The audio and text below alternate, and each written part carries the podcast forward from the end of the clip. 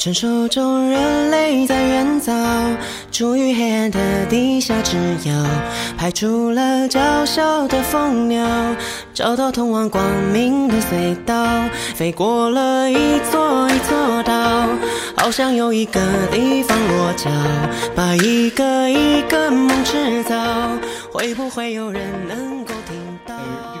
主要关于什么的呢？就是北京跟上海的一些事儿吗？还就是对啊，就关于这两个城市的一些生活吧，然嗯。后包括一些我们个人的生活体会啊，嗯但是更多是从年轻人的视角出发吧，就从我们这一代人出发。对，嗯，咱们算一代人吗？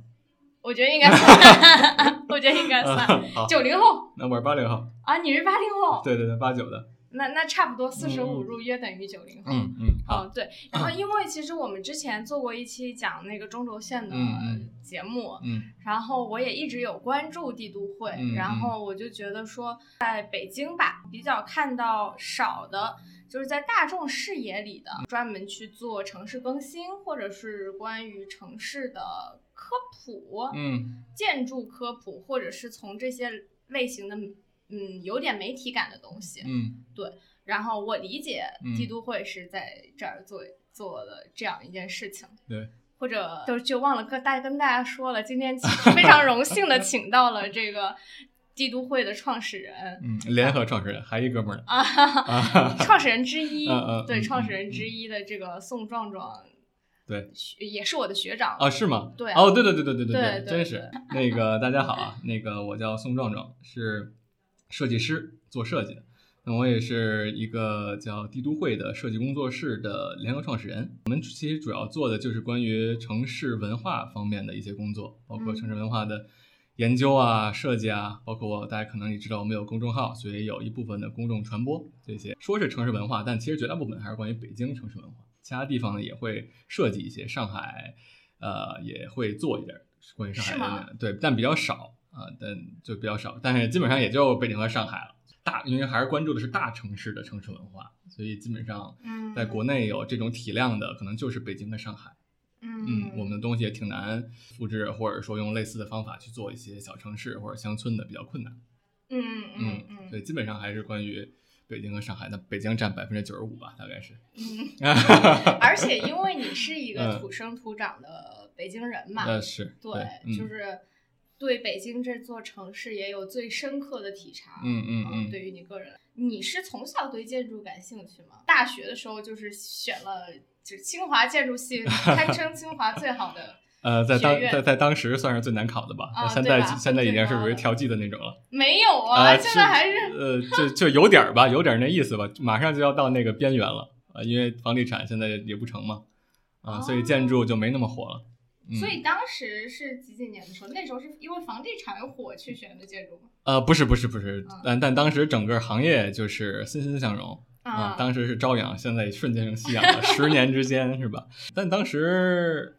就是只知道想学设计，就是对设计感兴趣，因为小时候也对艺术啊什么的，画画呃，绘画。会画和画，但是主要其实就是喜欢画的不一定好啊啊，就是看那些呃绘画作品啊什么的，西方的呀什么的。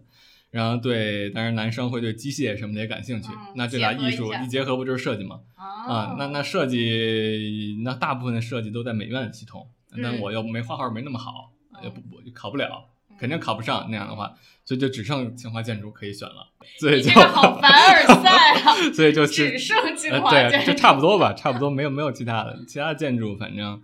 反正学习当然也比较好嘛，那就肯定就是 就就就就选这个，呃，所以就读的建筑，那当时也没有那么了解建筑是什么，嗯嗯，就比较比较幸运，碰巧建筑还不错，嗯呃，可能很多同学去学了建筑就觉得呃亏就吃就是感觉就上当了。啊，不想熬夜。呃，对，熬夜是一方面，但其实学设计那个他思维跟高中那些就非常不一样嘛，因为他是绝对没有唯一没有唯一答案嘛，就甚至没有最优解，就是所以很多同学第一学期就懵了，当然我也懵了，但是 但是我觉得懵也没什么太大问题，所以他慢慢就觉得建筑这个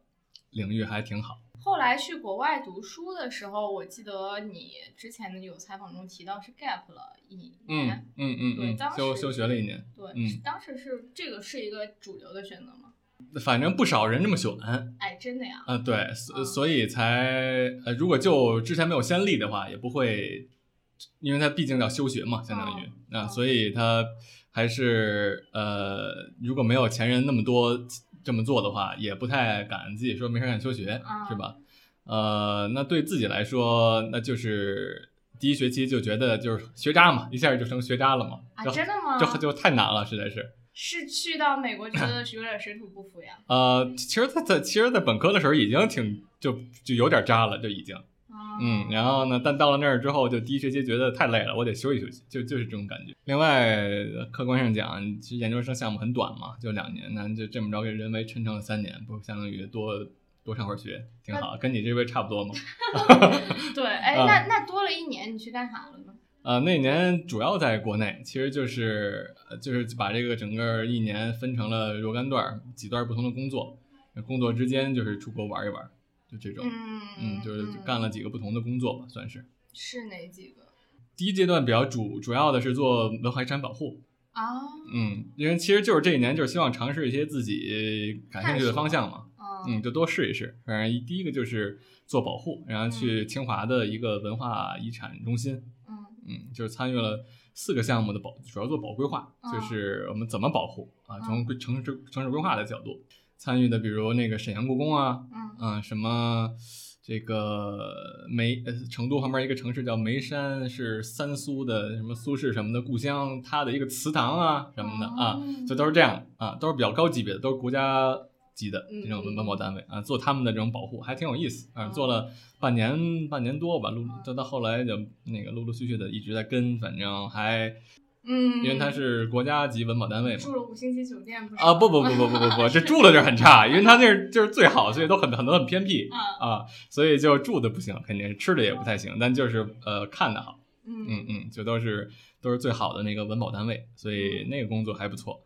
呃，那个可能是一段儿，然后还做，当然尝试做那个自己的一个教育项目，嗯，就是在中学啊什么的。教这个建筑和城市什么的啊，那这是另外一事儿。那当然还在一些其他的一个一些设计单位也实也实习过。嗯这些因为性质还是不太一样，所以我肯定不太喜欢在设计单位干啊，就做那设计单位还是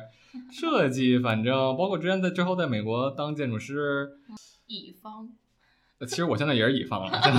我我们这个行业怎么着都是就是设设计单位，它还是因为这个项目绝大部分其实是无聊的项目，其实是嗯，在设计单位，就是你可能会碰到一些精彩的一些很重要的有意思的项目，但绝大部分我们的城市中的绝大部分的这个其实还都是包括街道的都都没什么意思，比如。觉得在美国做建就是建筑设计也也不太差点意思。对，在在美国的那个就呃，因为也跟每个事务所不太一样，我们特嗯。怎么是特别是一个小的一个事务所啊，嗯。就是很很本地，嗯。然后就基本上就在马就做嗯马萨诸塞州的那些小的一些小项目啊，就在他的波士顿嘛那个公司嗯。啊，那那个项目就反正当时就很经常在做的就是呃富人小别墅啊啊，这富人小别墅就就就就没什么意思嘛，建筑师一般绝大部分其实是想做公共建筑，越公共越好。啊然后呢，这越地标越好，那肯定是啊啊，博物馆啊什么的这种大剧院啊，那肯定爱做这个，天天做小别墅就差点意思。段时间，但那好处是那个公司不加班什么的，所以晚上该就干自己的事儿，就还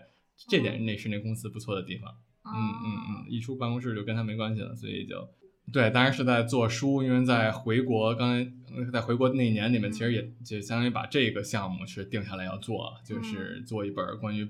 北京的一个绘本嘛，算是，嗯，这这到最后就其实就成了帝都会的第一个作品。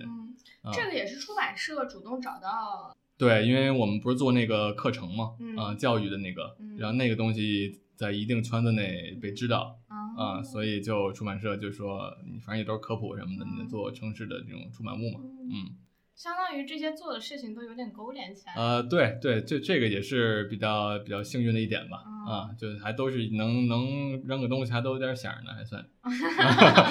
对，嗯，嗯。但呃，那当时比如说你辞职，呃，从美国回来全嗯。职做帝都会这个嗯。事情，这个这个决定做的是比较比较顺畅，对，对，比较顺畅。嗯。呃，首先在美国，你其实也正正常情况下就是一年的那个签证嘛，嗯。啊，那之后你就要抽签儿什么的了，嗯嗯。啊，但但当然抽签的这个当时的这个呃抽签率也越来越低，就听说是被什么阿三们那个印印度朋友们给占的，说的不不不管怎么样吧，反正是中签率越来越低嗯。啊，所以就直接也再再加上我们家也有点事儿啊，所以就觉得就就直接就回来了，也没有参与抽签什么的，就比较就比较自然。我觉得在美国两年算两年的生活，嗯嗯，对你呃，三年两年上学，一年工作嘛。哦对哦三年、三年的嗯生活对你来说应该还是蛮大影响的嘛，嗯，就是对于你后面创业一样。嗯，就是因为当然出国去读建呃去读设计也是，当然就会觉得这个还是国外的这种设计的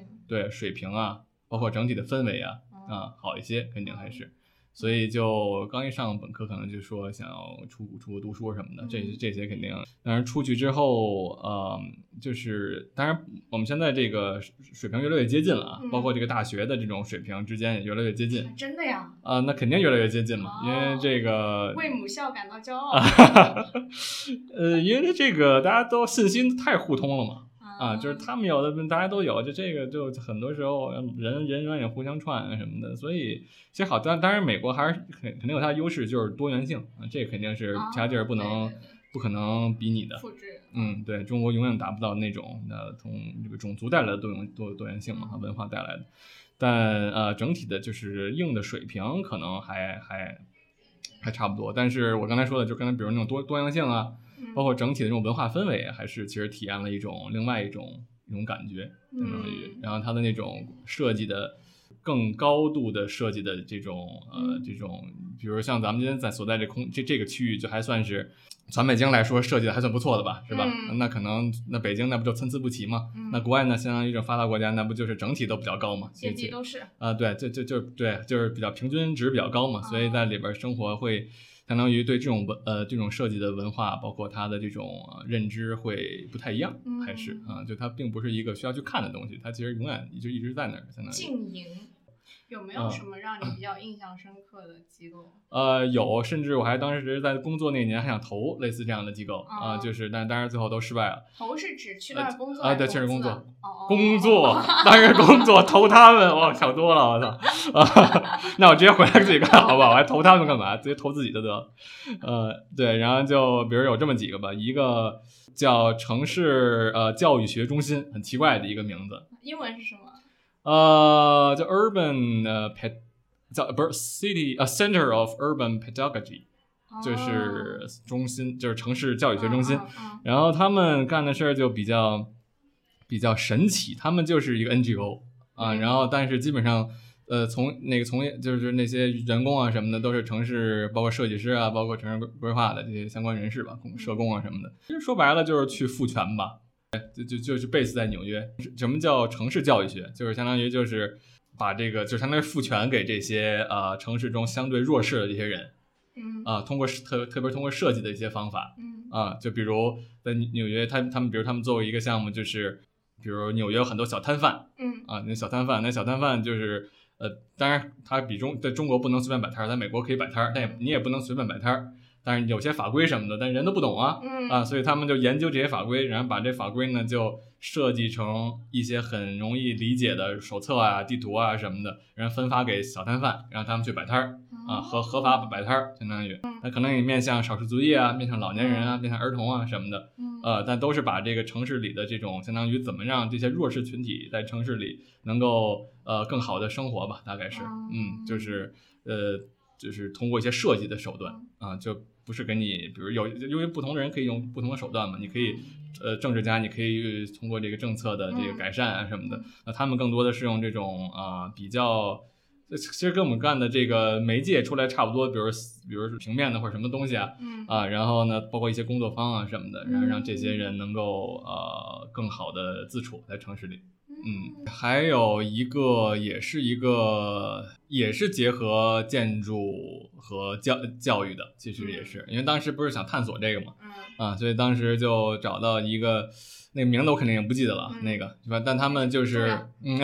其实就跟相当于就是一个设计机构。那嗯设计机构呢是跟社区一起来设计，跟这嗯个这种社区参与设计其实挺常见的。但他们呃更有意思的是，他们把这个把建建造过程做成一个 workshop 啊，然后呢这个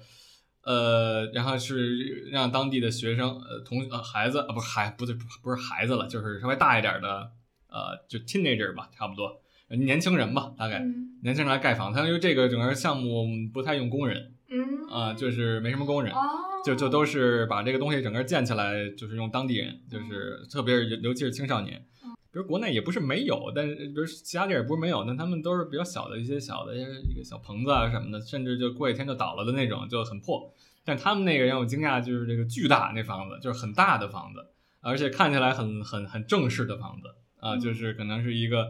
一个多功能厅，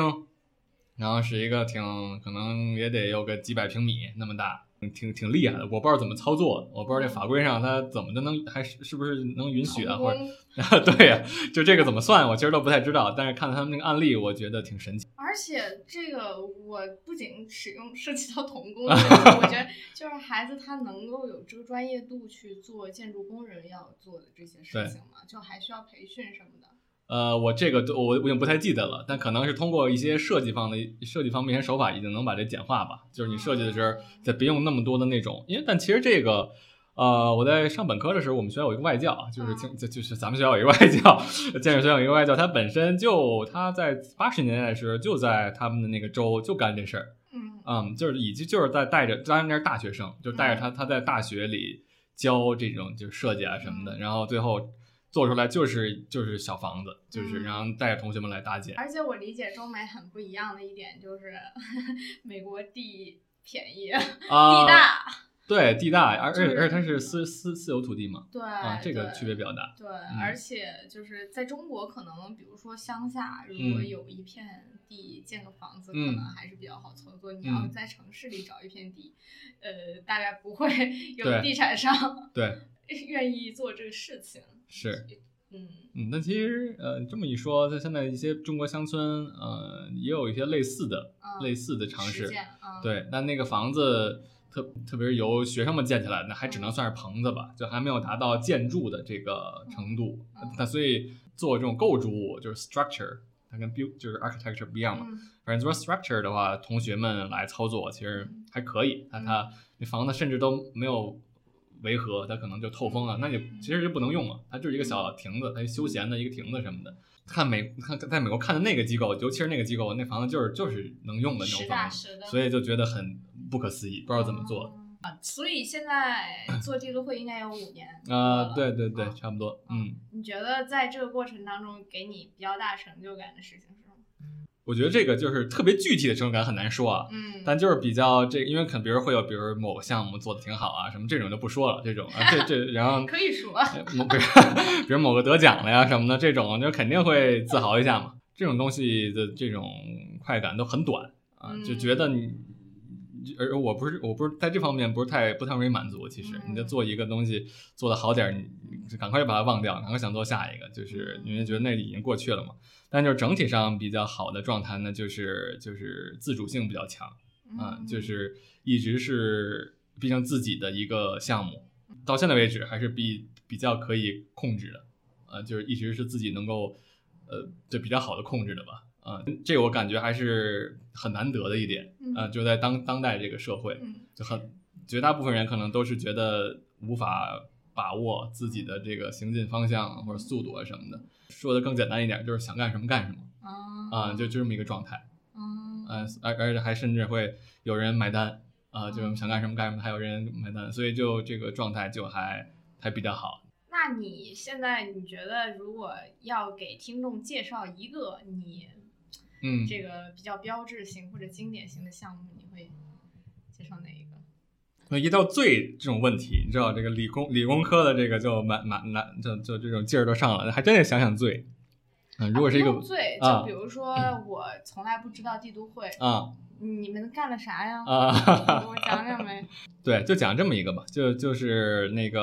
二二零二零一七年年底，北京开始做这个整治天际线运动、嗯啊，就有这么一个活动，就是那当时就是就是叫整治天际线嘛，就把北京的很多的那个主要整治的是。呃大楼屋顶上的这个招牌什么的嗯啊，就突出于屋顶的那个东西。呃，所谓就恢复天际线，就是为了就是要把这些东西去掉，所以那个天际线不就就就恢复出来了吗？啊，就是这么一个基本上原则是这样。但当时就动得很快，大家都很不满，怨声载道嗯怨声载道。这个成语我想了半天，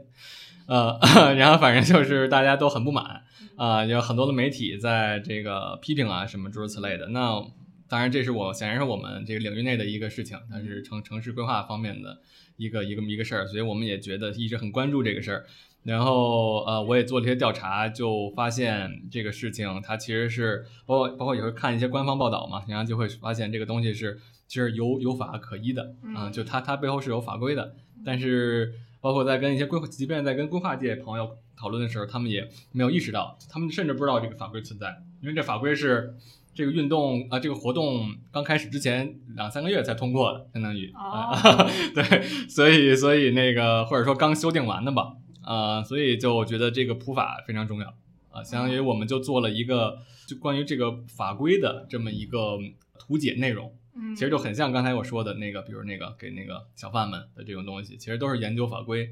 嗯，然后把这个法规用一种很通俗的方式呃来告诉大家有这么个法规以及它是什么意思啊，所以当时就做了一组图解啊，很简单的一组图解，其实就两天就做完了嗯啊。那但因为当时呃这个事件呃确实非常热烈讨论的啊，然后我们其实贡献了一个嗯之前完全被忽视掉的这么一个是这么一个角度。因为但但他因为它是属于公众舆情，所以它也很快被删帖了啊，就七个小时被删帖，但七个小时反正平台也就一百一百四十万的阅读量嘛，当时就很快了，其实是。那么我们也特别希望能提供的是这种相对客观中立的一个角度嗯啊，就特别是补充一些比较专业的一些角度，因为现在。这种城市中城市中的公共事宜，大家随便可以讨论，所有人都可以讨论。特别比如微博上我们能看到的那些讨论，往往没有专业性嘛，啊，就是它其实是公众的一些比较感性的一些一些一些一些一一这种讨论。情绪化，对，但比如跟像这这件事儿，它其实特别简单，它有一个法规，那大家都忽略掉的话，其实你就失去了一个讨论的一个基本的一个基础。特别是因为我们自己也能看到留言什么的，嗯，也能看到不同的人对这个内容的一个呃反馈。比如政府很快就看到这个文章了啊，就是管这个事儿的就叫城管委嘛，嗯，城市管理委员会。然后他们就觉得我们做的很好啊，他们觉得我们在普法嘛，相当于是啊，他们觉得这个终于有人帮他们普法了什么的啊，呃，然后民众那那民众特别是传播到后期，就基本上就是网网络报名了，基本上就是就是已经，因为我们基本上我们的那个基础读者还是比较啊呃教育水平比较高啊什么的，就那到了后期那都已经是几百上百万了，那其实就就是很就很就很大众了，其实已经。然后他们呢，就是基本上都是觉得就就都都在骂政府傻逼，相当于啊，其其实就是同一个内容，一个关于法规的一个内容，其实很中性的。然后我们能看到不同的人，就是比如政府方可能觉得我们帮他们帮他们忙了，是吧？然后呢，那个其实是我们也觉得是我们是在帮，相当于在在一定程度上是在帮他们去普法。那另外一方面，其实我们看到了，就很多很多的民众啊，就是即便是这样的一个很中性的内容，他们其实也是从自己的一个呃有有一点受局限的一个客观的一个这种视角来去理解这个东西，他其实可能甚至都不太没有太看这个内容，其甚至他可能都没怎么看，相当于，嗯。然后他就觉得还是他政府傻逼，就还是嗯。啊，所以呢，当然一方面我们会觉得我们我们在一定程度上实现了一建立桥梁的作用啊，嗯。就是因为我们做很多时候，我们作为一个第三方，相当于就是政府和大众之间的桥梁。对，或者说是官方跟非官方、专业和非专业之间，就是很多类似这样的一种沟通工作啊，然后呃通过设计的这种沟通工作，但与此同时呢，我们也是就是通过这个案例，因为它已经传播到了一定的，就是已经真正接触到大众了，就是我们觉得我们一般的内容，比如就几万的阅读量啊，或者说就即便十万加啊这种，它可能还不是肯定还不是大众，它还是一个呃中众的这么一种感觉啊，就是当然它不算不算小众，应该算中众。但我们比如类似这样的东西，我们真正的接受到大众的时候，我们大概大概能理解了，就是在比较早的时候就理能够理解。那刚做第一年，就比较早的时候能意识到自己的这个定位可以，比如它它可以成为一个桥梁作用。但是当你面对大众的时候，啊，就大众的这种你怎么去呃怎么去跟他们沟通，或者说你的沟通是否有效，啊，这其实还是在那个时候就开始去反思这些东西。啊，所以在之后，我们其实也逐渐的就，比如我们会觉得，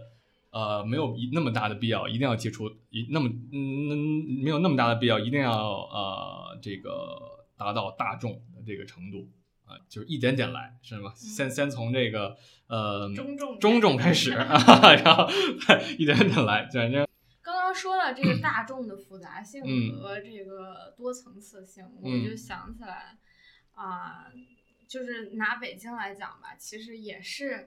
一个人群非常丰富的，嗯。对。然后包括你之前也提到过，帝都会很想做一个就是北京身份认同的，嗯。就是因为北京确实是一个，呃，社会阶层各个阶层，然后包括移民不同地嗯。域的非常混杂的一个地方。嗯。就是我今天坐地铁一个感受，嗯我发现跟上海完全不一样。嗯就我在上海，我看到全部都是精致的，嗯，我不知道是不是跟我坐的地段跟线路可能有关系，呃，跟嗯线路有关系。嗯但是怎么说呢？我在我在北京，我今天中午坐的呃八号线，嗯然后我就会看到一些，它难道是有一站通往某个火车站吗？反正或或者是嗯怎么样的，我会看到不同不同年龄段、嗯不同背景的嗯人嗯会在这儿。嗯，哦，对，八号线是旅游景点嘛，哦，对对嗯对对对对，嗯什刹海啊，这个南锣鼓巷啊，然后鸟巢水立方啊，所以八号线基本上就是一个旅游专线了，很多对时候啊，嗯，很多举着小旗儿的那种旅行团。啊，但虽说如此，虽说你碰巧坐的是八号线，它嗯可能确实是不太一样，跟十号线这边肯定是不一样嘛。但整体上，我确实也觉得北京肯定是全中国这个人的这个多样性最强的一个地方。嗯就是我我觉得我无不接受反驳这个东西、嗯啊，就是这这是 啊，因因为这这个我觉得这也是我为什么就特很喜欢北京一点，就是它真的是足够多样。啊，就大家可能会觉得很单调或者什么，那我觉得那你可能是对多样的理解太单调了。呃，就很喜欢纽约嘛，我觉得，啊，嗯纽约就很多样嘛，嗯就当然就就就一直就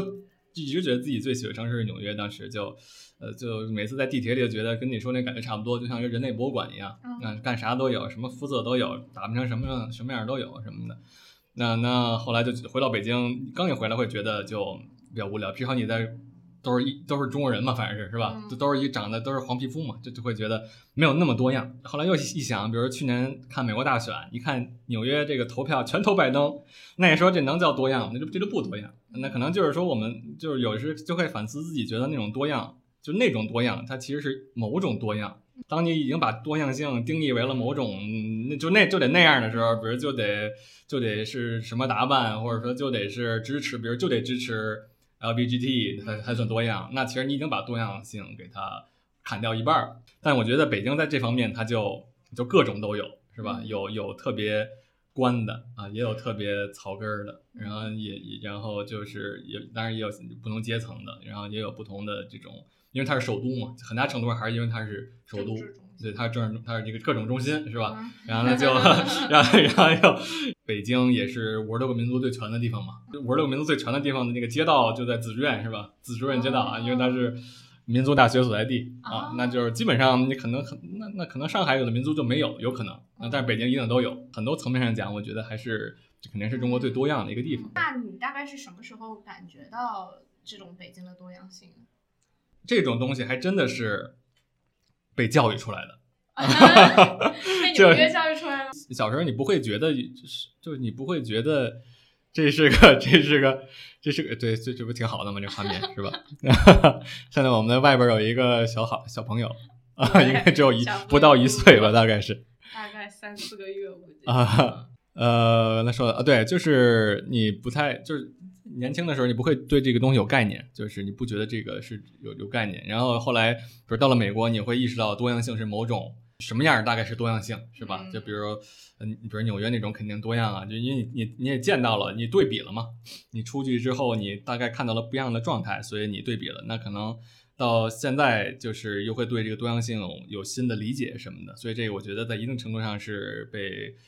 不一不是被学校教育出来的，但是相当于是被自己的这个无论人人生经经历啊还是什么的，就是被被被练出来的。但确实小时候会更单纯一些，就是这个，但还是挺明显的，就是比如从小学到初中到高中再到大学，那大学就不提了，即即便是小初呃高这样的一个情况，他大家住的范围越来越越远嘛。这个也跟这个本身学校的这种设置有关系嘛，都是从社区到那个区域的这种啊，所以小时候可能大家都还住一起，院里还有一回家都一起走嘛，相当于是。那但但到了大学的时候，到了高中的时候，就已经很多人都。就是当时还听着很搞笑，就是昌平的同学说那个也说说说去北京了是吧？就是那个说他们上学去了，就跟他妈打电话说那那谁谁谁去北京了。当时就觉得呃什么情况这是？其实我小时候的活动范围也比较小，基本上都在二环以内。嗯，直到这个上大学才中更多的走出二环。嗯，因为之前我看你们应该是做过一百个生活在北京的人。嗯，对，他是一个有关。对，当时觉得就是往这个方向去，就看看北京人的构成嘛。当然，那个东西本身还是比较呃常见，就是把，比如世界是一百个人啊，是吧？我们就把可能北京比喻成一百个人，其实就百分比，看它的各种各样的那种比例什么的。嗯。呃，那当然，那个是一个非常基础的一种划分。嗯。就是都是非常非常基本的问题。嗯。呃，包括刚才你提到身份认同这个问题，那可能那个都是最基本的一层的这个。我们现在身份认同，呃的维度或者或者是方式已经越来越多了嘛，相当于是吧？你用 QQ 音乐的可能都跟用网网易云的可能都会打起来啊什么的，嗯，那这个那些包包括户籍啊，包括民族啊，那这个都是非常非常基础的，甚至你可能会觉得有的时候会觉得，那民族对我们的影响现在已经很多都已经微乎其微了，是吧？那跟跟一些其他的一些。呃，新的东西相比，那肖包括刚才说的那个什么，不是包括肖什么肖支持肖战啊，还是支持谁啊什么的，那个更重要。这差的太多了，那民族根本不重要了，相当于是，就有的时候就觉得，所以所以那个就是我觉得只是一个非常初步的一个东西，嗯啊，然后至于之后关于这个话题做的就没有，就一直没有机会去正儿八经的去特别深入的去做。嗯，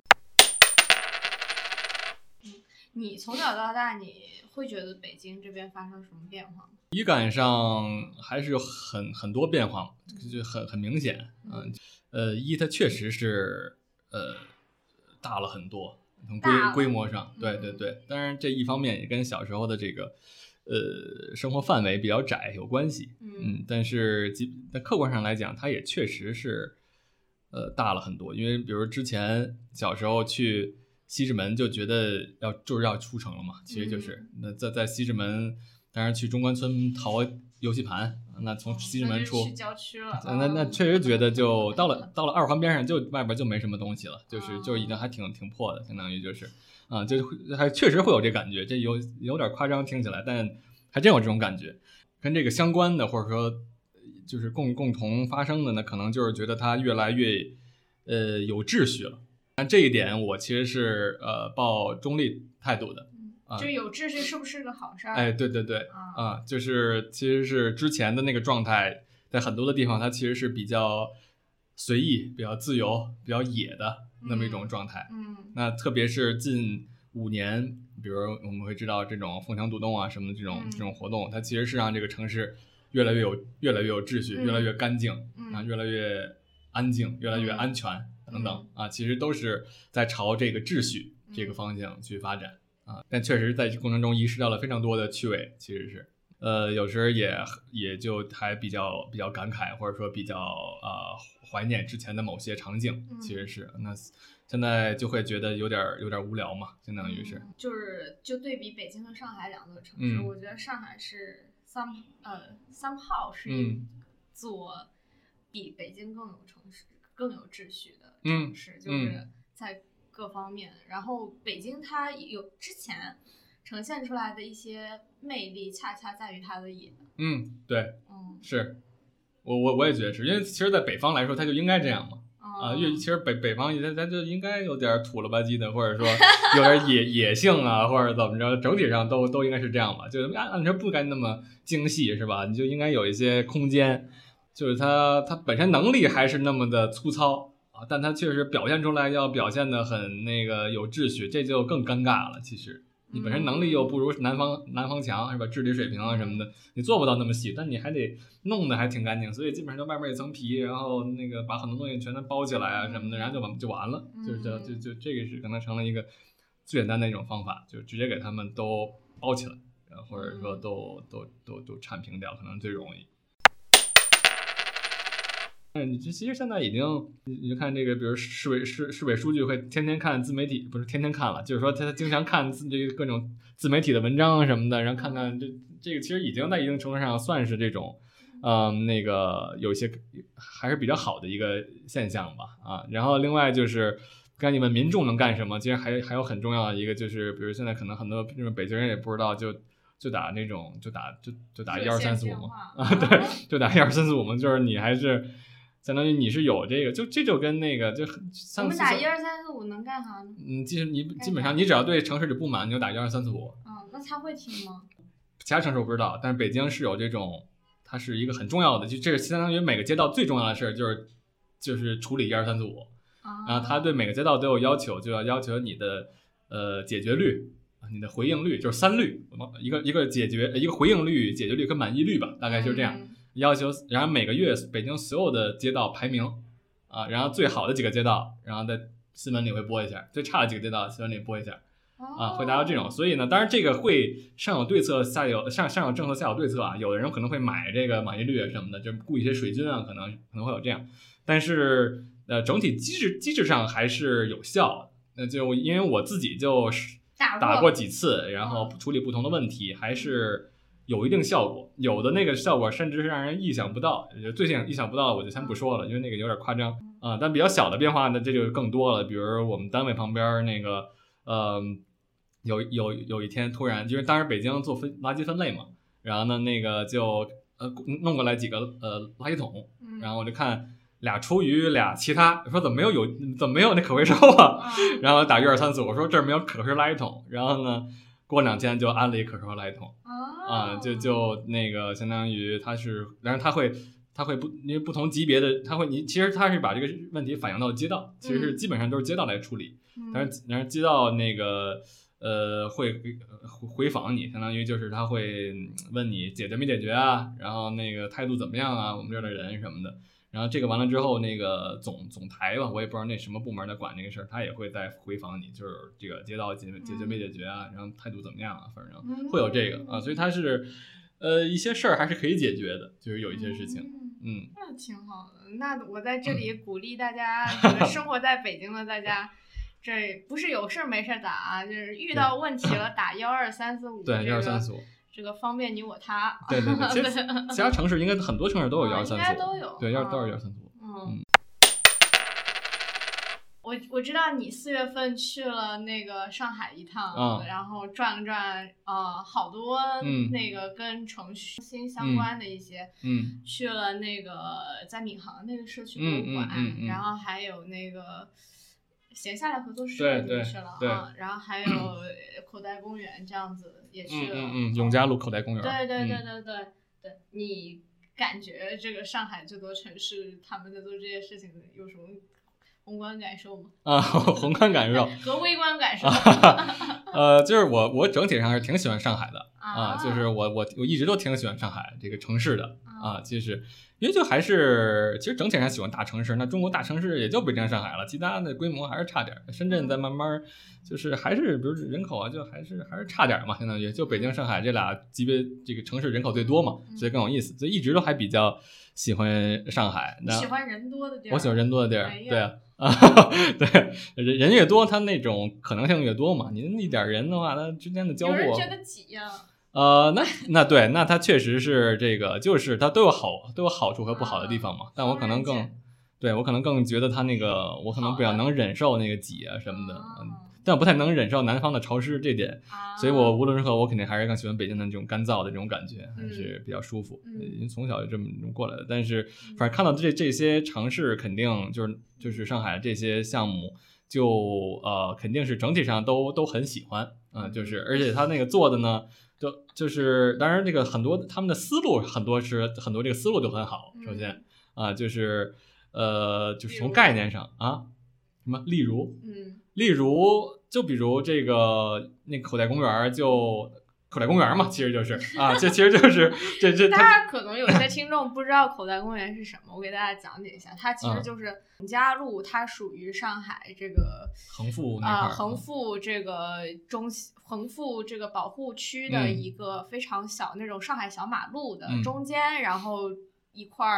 面积非常小的一个公园，对，其实绿化也不是很高，但就四方四方形的，嗯，对，就很整，有一个小小空间广场的感觉嗯吧，嗯嗯，对，它的就是本来一个危房吧，大概是拆了，然后就做了一个小广场。对对，啊，它的概念就就挺好的，因为这种空间最麻烦的就是，呃，其实很大程度很麻烦的是维护嘛。嗯它使用的怎么样是一方面了，但只要你搁那地儿，它使用就不不太成问题，因为它太中心了。其实，那下一个问题比较重要的就是维护的问题，所以它的概它的它这个构想的就比较好，因为它在它的最里边做了一咖啡馆嘛。对，那其实咖啡馆就起到了维护这个广场的一个这个广公园的一个作用啊，嗯它就比较巧妙。啊，其实从嗯这个这个这个层面讲，它的这个一开始这个项目策划做的就比较好啊。嗯它如果只放一个公园，肯定就差很就差很多，相当于哎，所以这个公园的 maintenance 是这个咖啡店负责，没有负责这个，他不会这么不是说他要去打扫卫生啊，就没没有这个事儿，但他起起到了一个就是那个美美国对美国大城市私语生里边不是说嘛，就街道之眼啊，啊，它它其实很大程度上起到了这个作用啊，哦就他有人们一人盯着，相当于一人在那看着。啊，但他就不是一个保安在那看着，他其实是一个服务的，他其实哦每个民众就去那儿的人，大家是吧，都都在买他咖啡什么的，嗯他不会觉得这是一个嗯保安或者警察嗯啊，但他其实它起到了一个作用。比如当时我去的时候，就有人那儿不遛狗，呃，不是不是，就就是遛狗不牵绳儿嗯啊，那咖啡的店员就会提醒他说你得牵绳儿什么的啊啊，但如果没有，比如没有这个人，那那不牵绳儿旁边小孩儿，那可能就会有矛盾了嘛。啊啊，但有这个人，那就就很好，相当于。哦那这个这样一个组合，我觉得策划上就还比较聪明，相当于嗯啊。然后，那另外一方面，刚才说的想法、概念什么策划都比较好，那它完成度也很好。但这个就北京就很差，就不太成这方面，不能说很差吧。但但是那个它的最后做出来还挺精致，还挺挺挺好看啊。就是包括那个社区的那个博物馆啊，就是那个红红红虹桥新村的那个，在博物馆整个做的都都呈现出来这个结果。你不能光是吧意图好的，最后结果出来挺寒碜的，那也也不成嘛，相当于是那那那个，比如那博物馆，它也至少看起来那个样子，其实也都是很很不错的，就是完成度很高啊，这这都是比较难得的啊。那当然肯定也也有些问题了，就肯定这些地方就是各各有各的问题啊，比如使用率低的问题啊，这个这个比如这个闲下来，其实有点闲下来，就是它它它有哎点真的吗？有点闲，对，但是使用率使用率这个稍微的就感觉还是可以在，呃，还就就偏低吧，使用率感觉。哦但我觉得这是一个很难解决的一个问题，嗯就是就是就是，我觉得这个是一个这个不甚至是不不能解决的一个问题啊、就是你不可能时刻保持所有空间全都是一个很活跃的一个状态，对特别是现在，比如对于北京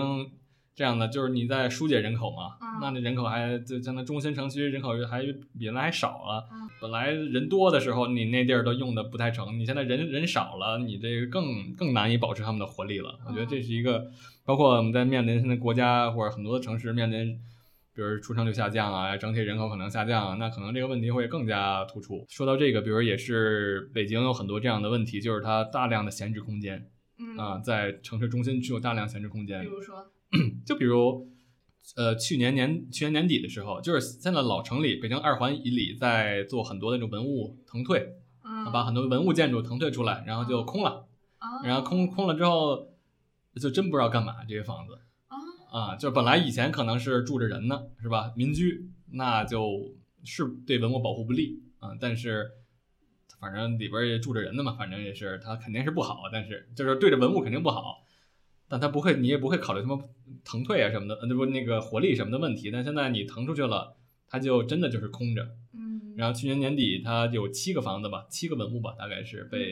比如就是征集方案什么的。反正我印印象里，我听说是也没什么好方案，相当于就是就大家也也不知道怎么用这些房子，因为你也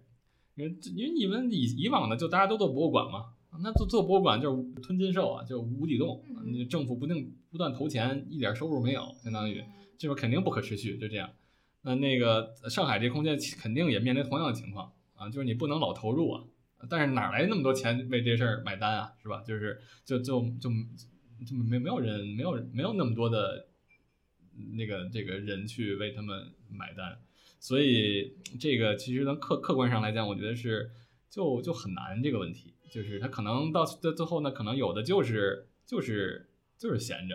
或者说就就是或者说那你就比如说北京现在还就都减量发展，然后呢，这个嗯，就还它这些文物你还给它设限，就文物不能经营，呃不太不太能经营。你你很多你不能商用对不能商用，或者说你只能只有很小的一部分能商用什么的，嗯那那那他那他何必呢？相当于你你也没有没有办法来那个支持它的运转啊什么的，所以就挺难的。啊、很在北京很多时候他这个就是权力放的，就是还是就是大家可干的事儿还是太少了。就是你嗯你你你，就是嗯还是自由度比较低。就比如再再比如现在，比如比如很多朋友想在，比如你你你你也知道，想在二二胡同里多好，去开民宿啊什么的，是吧？那不让开啊，然后呢哦那个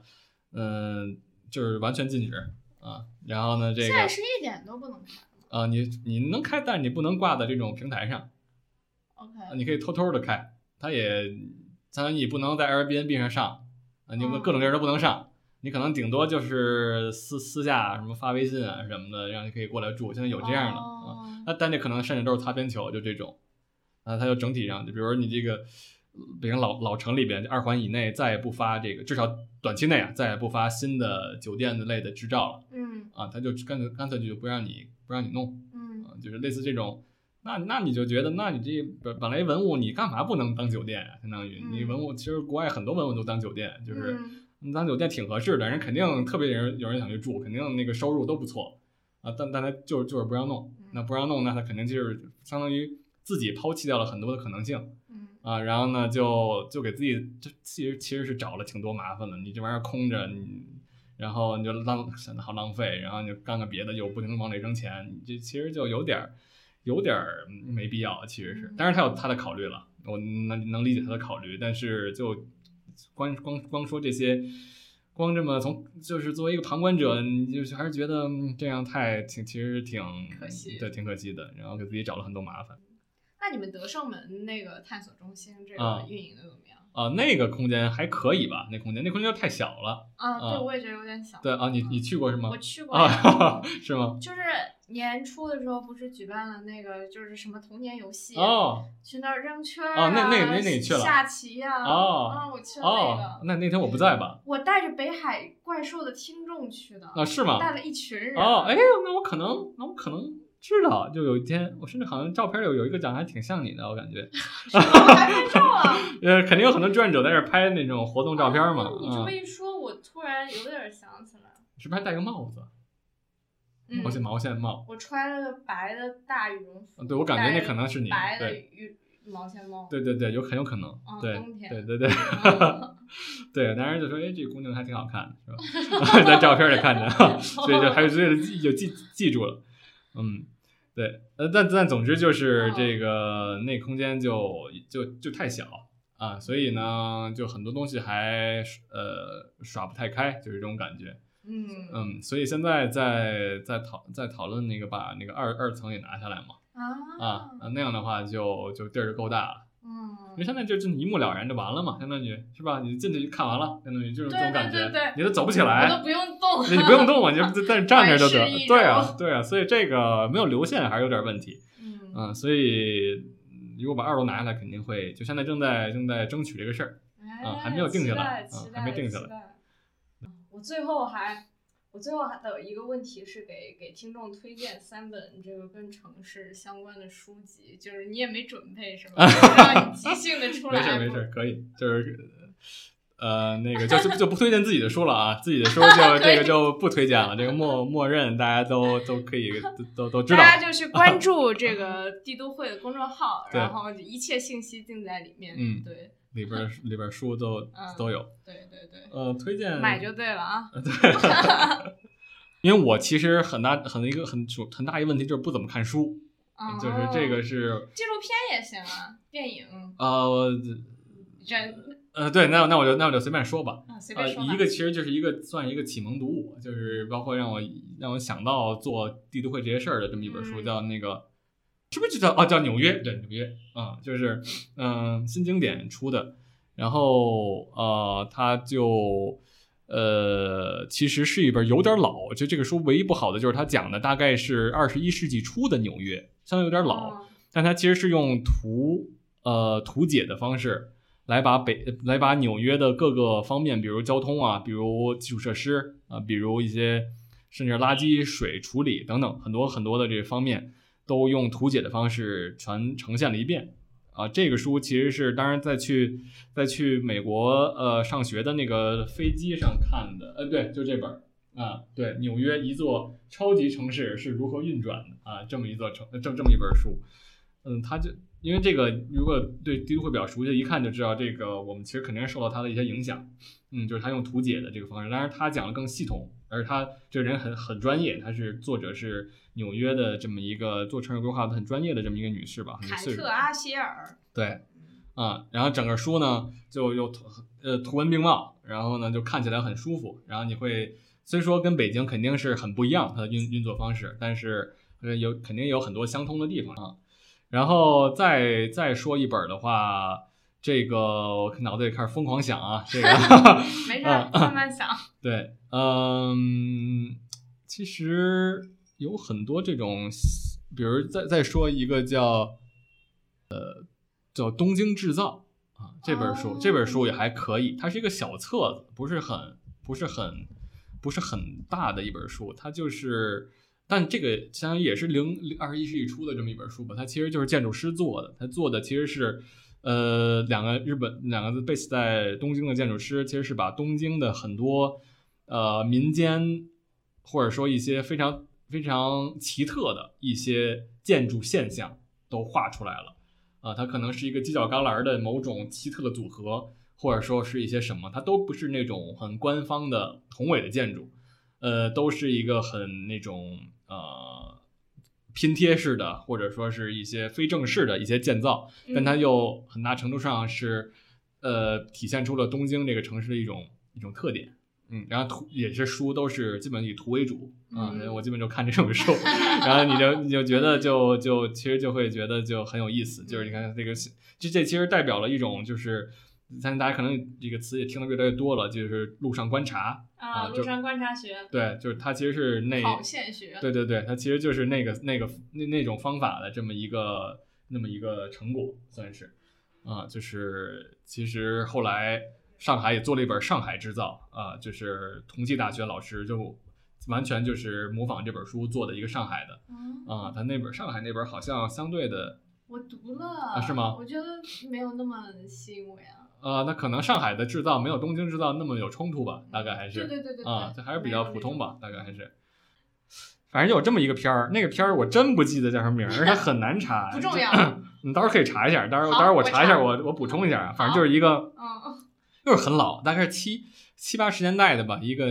纽约的一个纪录片儿，嗯啊，那个纪录片儿啊，当然啊，突然想起来那个那个那个 friend 的那个片片儿就不说了，假装生活在假装在城市，那那都不说了，那那还可以吧，那个第一集比较，后边那个就差点儿，但是那那个刚才说的七八十年代纪录片儿，就就就它是用它是一个城市研究者的这么一个做对关于纽约公共空间的这么一个纪录片儿。那它其实是很理工科的这么一个纪录片儿，它它是试图用这种拍摄的这种方式来，呃，其实有点用视频可视化的感觉，但它就是把一些规，相当于他是希望总结出呃公共空间的一些规律。他的片子的目的是总结出一些公共空间的规律。嗯啊，比如他有一个镜头，我的印象特别深刻，他就在一个纽约的一个高高楼上往下拍，拍一个。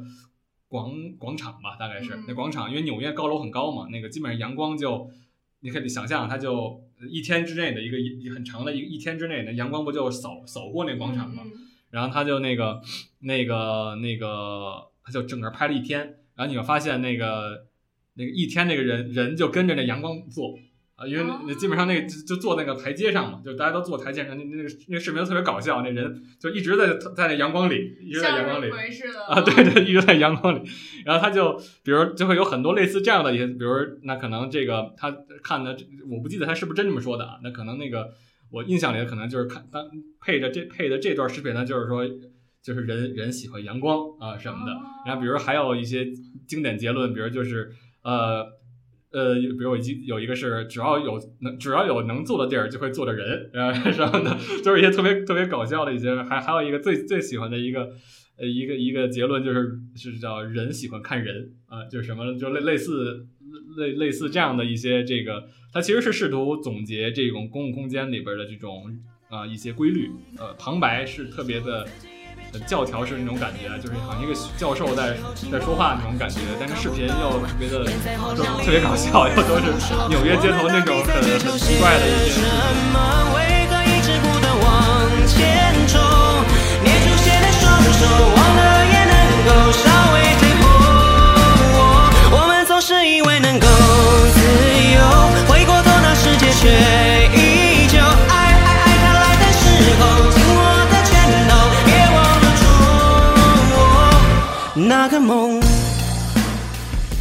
挺感谢这个宋庄庄给我们推荐了三个，大家如果感兴趣的话可以去看，然后我们回头也会在 show notes 里面发链接。然后呃，我今天现在想最后再 cue 一下我们今天在这个录音空间，因为它是一个相当于大小咖啡，呃，一个在北京有几家连锁店的一个咖啡品牌，嗯他们把自己租的一个小的空间的部分拿出来嗯当做艺术展厅，然后短时间的有一些。去做一些展览，小型的展览，然后他这几个月是把它做成了一个呃播客演播厅的一个感觉，然后因为它是一个艺术展厅嘛，它相当于有一个很大的这种玻璃的立面，然后相当于我们一边录音，我们一边就看着，正好是这个咖啡的入口处，咖啡店的入口处。一边就看着人来人往，然后对方也看着我们，我们也看着他，就感 觉有一种产生了一种新的互动关系吧，在在这这个城市当中。我觉得在北京我还是蛮少看见看见这样子的公共空间的，我就觉得我要大力夸一夸。对，确实，这这挺挺挺聪明的这个做法，确实是。这个原来是一个展厅是吧？而且这个，呃，相当于把这个就是把这个人类活动直接展示出来了嘛。其实刚才大家都挺都挺感兴趣的，可能路过的这些人，这正好，正好能坐俩人。对对对对，做三人坐。对，本来是放画儿，对，然后放画儿塞着俩人，现在。对对对。那我们今天就先聊到这里吧，嗯嗯嗯，跟大家说拜拜，拜拜。谢谢大家，拜拜。谢谢捏出血的双手，忘了也能够稍微退后。我们到底在追求些什么？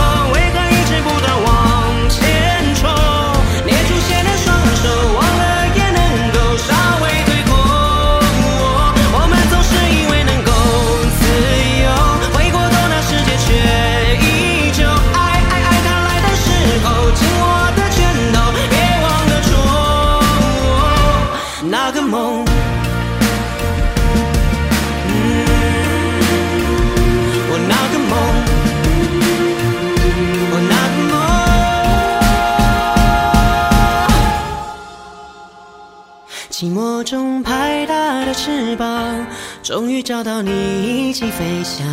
渺小却带来了神话。你看这世界开满了花。